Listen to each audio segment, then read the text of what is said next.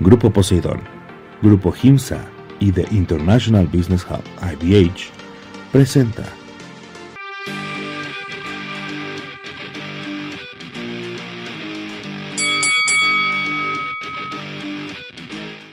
Hola a todos, hola a todas, les doy la bienvenida a esto que es Golpe Bajo. Soy Ana Karen Gumont y en este programa les recomiendo que se queden porque no solamente tenemos la anécdota con don Mauricio Sulaimán, también tenemos la parte 2 de la entrevista a una boxeadora que quiero que la escuchen, además de la lección del día y la cartelera de la semana. Esto es Golpe Bajo, no se despeguen. Ya estamos listos y listas para escuchar la anécdota que don Mauricio Sulaimán tiene para compartir con nosotros. Pongamos mucha atención. Hola amigos, les saluda Mauricio Sulaimán, presidente del Consejo Mundial de Boxeo y hijo de José Sulaimán. Esa es mi carta de presentación. Ser hijo de don José me abre las puertas en todos lados y con gran orgullo escucho siempre conceptos positivos de, de mi papá y de lo que hizo en el paso por, por esta vida. Eh, les quiero platicar el día de hoy en esta anécdota lo que es el boxeo, lo que es el boxeador. Eh, para México, el boxeo es el deporte más importante, 13 medallas olímpicas, más de 200 campeones mundiales, somos un referente absoluto mundial, el segundo país más importante solamente atrás de Estados Unidos, en número de campeones, en número de peleas de campeonato mundial. Pero lamentablemente el boxeo es el patito feo. Es muy triste ver cómo eh, para nuestro deporte no existe apoyo de ningún tipo, eh, los patrocinios son realmente prácticamente imposibles de conseguir para un promotor, para un boxeador, para eventos. Eh, todo el dinero se va al fútbol, se va a otros deportes, pero principalmente el fútbol. Y simplemente eh, no se entiende que pues el deportista necesita tener ahí un apoyo, se necesita tener la proyección, se necesita tener eh, algunas cosas que funcionan, en el fútbol lo hacen muy bien, pero aquí en el box no. Eh, cualquiera puede patrocinar el día de hoy al Canelo y a Chávez, pero ¿qué pasa cuando estos van empezando, cuando no tienen ningún tipo de apoyo, no tienen ni siquiera para pagar su gimnasio? En una ocasión mi papá estaba eh, platicando con su gran amigo don Carlos Slim, eh, que se querían mucho, se respetaban mucho. Y don Carlos le, le cuestionó a mi papá, decía cariñosamente Pepe, oye Pepe, ¿de dónde eh, va a salir el próximo Julio César Chávez? ¿Qué es lo que va a hacer México y el boxeo para tener un ídolo como Chávez? Y fue ahí donde mi papá le, le comentó esto, ¿no? la problemática de que no existe en México nadie que apoye ni quien apoye a los boxeadores, mucho menos cuando van a empezar. El boxeador normalmente viene de cunas humildes, se tiene que parar a correr la mañana, tiene que tener un trabajo o dos trabajos para subsistir, luego ir al gimnasio, no tienen para comer adecuadamente, no tienen para tener un régimen o ni siquiera vitaminas, nada, es una lucha en contra de todo. Eh, fue ahí donde don Carlos se sentó con mi papá, idearon un plan y de ahí nació el programa conocido como Ring Telmex del C. Este programa eh, cumple 15 años. Desde el primer día se ideó dar apoyo a 20 boxeadores con una beca mensual eh, para que ellos puedan tener el dinero suficiente para prepararse, para dedicarse al boxeo, y no tener que depender del destino y de ver cómo muchos boxeadores abandonan su carrera para hacer otras cosas por cuestiones económicas. Este programa ha sido un éxito absoluto y total. 23 campeonatos mundiales. Y aunque no lo crean, el primer becario fue Saúl El Canelo Álvarez. El Canelo, hace 15 años, llamaba a preguntar si ya había caído el depósito porque tenía que pagar la renta de donde vivía su familia. El día de hoy, el Canelo cobra 50 millones de dólares por pelear. Este es un ejemplo, un programa de éxito que gracias a la visión, al humanismo, a la gran entendimiento de servir a los demás, se logró entre don Carlos Slim y José Sulaimán, quien eh, pues se fue de este mundo orgulloso de tener este programa porque se vieron los resultados. La Barbie Juárez, Carlos Cuadras, Adrián Hernández, Oscar Valdés, Francisco Vargas, grandes campeones salieron de Ring Telmex Telcel y con Rogelio Herrera, que es el capitán que lleva este programa, sigue siendo muy exitoso. Espero que les haya gustado y piénsenle a ver cómo apoyamos al boxeo de alguna de otra manera, porque es el deporte de México, del pueblo, y es en el que sí triunfamos. Hasta la que sigue. Nos encanta escuchar estas anécdotas y esperamos que ustedes también para enterarnos de ámbitos transvestidores de la historia del boxeo.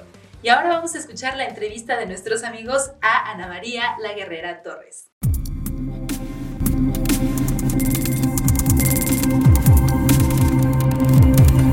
cambiarse ahí en pleno gimnasio, ¿verdad? Lo único que a mí me costó es que no había un baño especial para mujeres. Eso es lo único, pero de ahí en adelante siempre he sido una mujer de mentalidad y querer demostrarme que sí puedo hacer las cosas y, demostraba, demostraba con hechos que podía practicarlo y entonces me empecé a ganar el respeto. Sí, y hasta la fecha yo creo, pero en mis inicios sí me tocó boxear fuerte con los compañeros. Eran unos me sobrellevaban, eh, entendían que no es la misma fuerza de un hombre que la de una mujer y me ayudaban bien. Otros pues no entendían y me golpeaban muy fuerte. Era pues parte del show y aguantar, aguantar. Era aguantar. no teníamos más que aguantar. Sí, prácticamente luego los sparring son más fuertes que una pelea pero pues es parte de la preparación, es parte de la preparación, por eso yo siempre digo, eh, hay ciertas, ciertos días que hay que boxear muy fuerte y hay ciertos días que hay que descansar. Entonces, si hoy estuvo muy fuerte el entrenamiento en, el sparring, pues mañana podemos buscar a alguien que te pueda ayudar nada más a moverte y ya más tranquilo.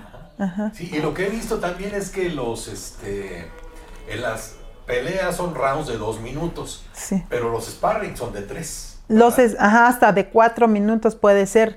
De tres o de cuatro minutos se hace el sparring eh, dependiendo la capacidad o, de, la peleadora. En este caso, eh, en mi caso a veces yo cuando boxeaba, boxeaba en el entrenamiento cuatro minutos, pero dos semanas antes de que llegara la pelea me boxeaba de tres minutos y una antes ya para cerrar boxeaba de dos minutos nada más para sacar como más velocidad. Eso era lo que yo hacía. Um, pues estoy de, de Nezahualcóyotl, ahí es el campeón Humberto La Chiquita González, el gran campeón, este, fue también parte de mi inspiración y yo creo que sí vengo de un barrio, igual de un lugar humilde, pero con, siempre la mentalidad de querer triunfar. José Luis Bueno. José Luis Bueno, eh, muy buen campeón también, eh, me parece que también los Rabanales, Rabanales también. Y pues hay grandes deportistas allá, digo, no de boxeo, pero sí eh, medallistas olímpicos que han dejado muy en alto Nezahualcóyotl. En boxeo femenil y varonil, yo siempre he dicho que el boxeo mexicano en general es muy fuerte y es muy respetado en todo el mundo. Eh, ahorita el boxeo eh, femenil, yo siento que es potencia.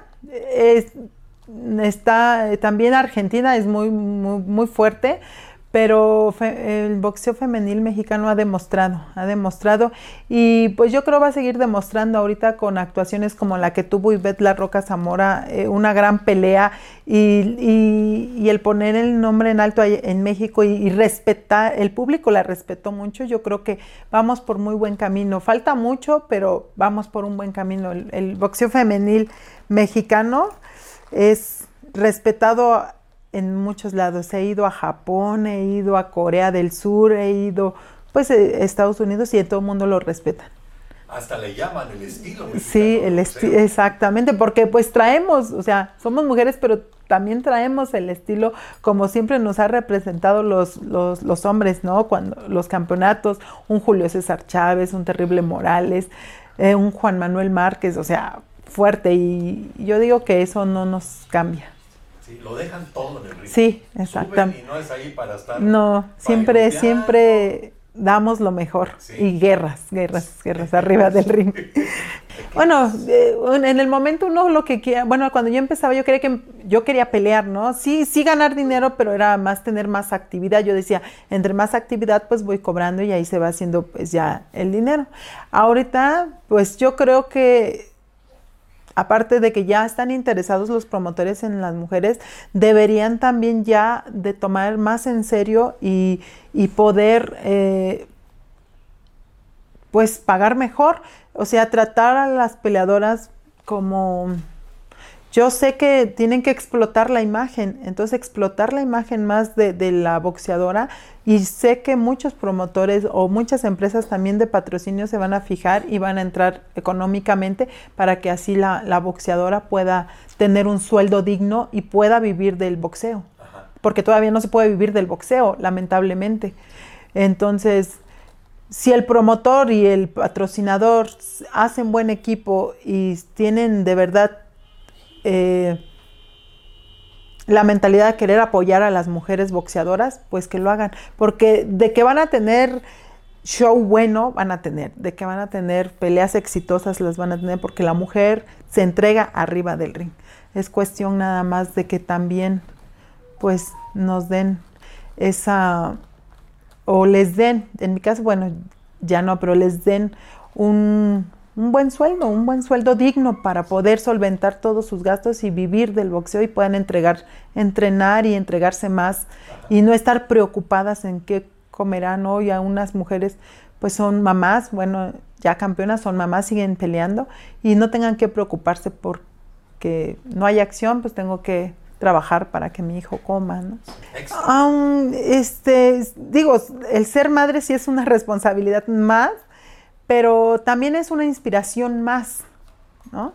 Entonces, este, yo creo que, si se apoyara en esa parte, porque los peleadoras y las peleadoras y los peleadores de 4, 6 y 8 rounds, pues vienen igual, somos iguales porque son los mismos sueldos, ahí sí vienen los mismos sueldos, pero ya cuando se llega a un campeonato mundial, sí se dispara demasiado el, el, sueldo de los hombres con el de las mujeres, es muy grande, entonces gastas más en la preparación que luego en lo que vas a cobrar. Muchas gracias a nuestros amigos del WBC, no solamente por traernos esta entrevista, sino por poner también a cuadro a mujeres del boxeo.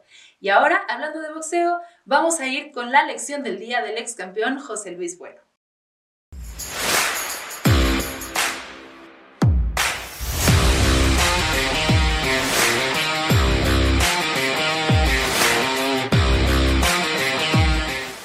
Hoy veremos la lección del día. El golpe es upper. Bien posicionado, los pies. Guardia bien montada y este es un golpe ascendente que va a buscar el mentón de mi rival. ¿Se dan cuenta? Giro mi pie atrás junto con mi cadera. Golpe ascendente buscando el mentón de mi rival. Oper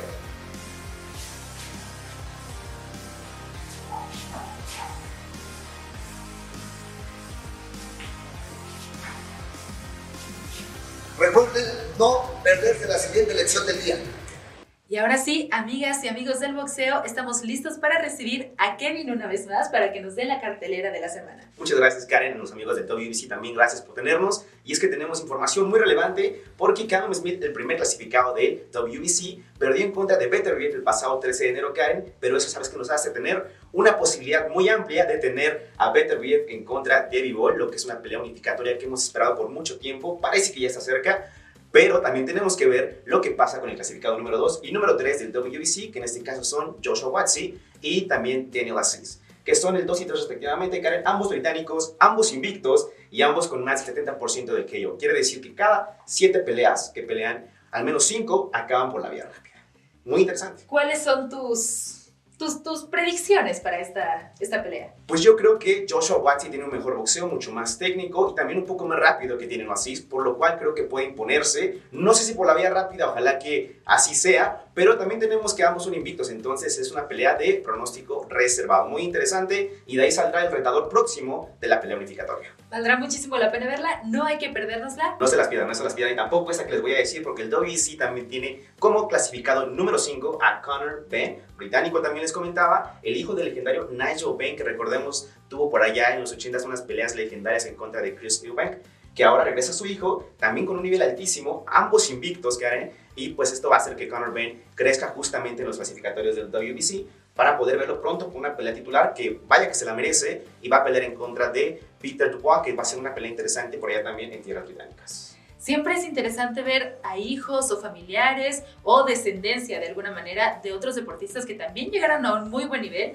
y ver que se están superponiendo no solamente al apellido, sino a las reglas del deporte creando su propio eh, nombre, su propio récord también, claro que sí. Claro que sí, pues muchísimas gracias Kevin, no se pierdan la cartelera de la semana. No se la pueden perder. Pues con esta cartelera voy a hacerme un tecito para disfrutar estas peleas. Regresamos con ustedes muy pronto. Yo soy Ana Karen Dumont y esto es Golpe Bajo.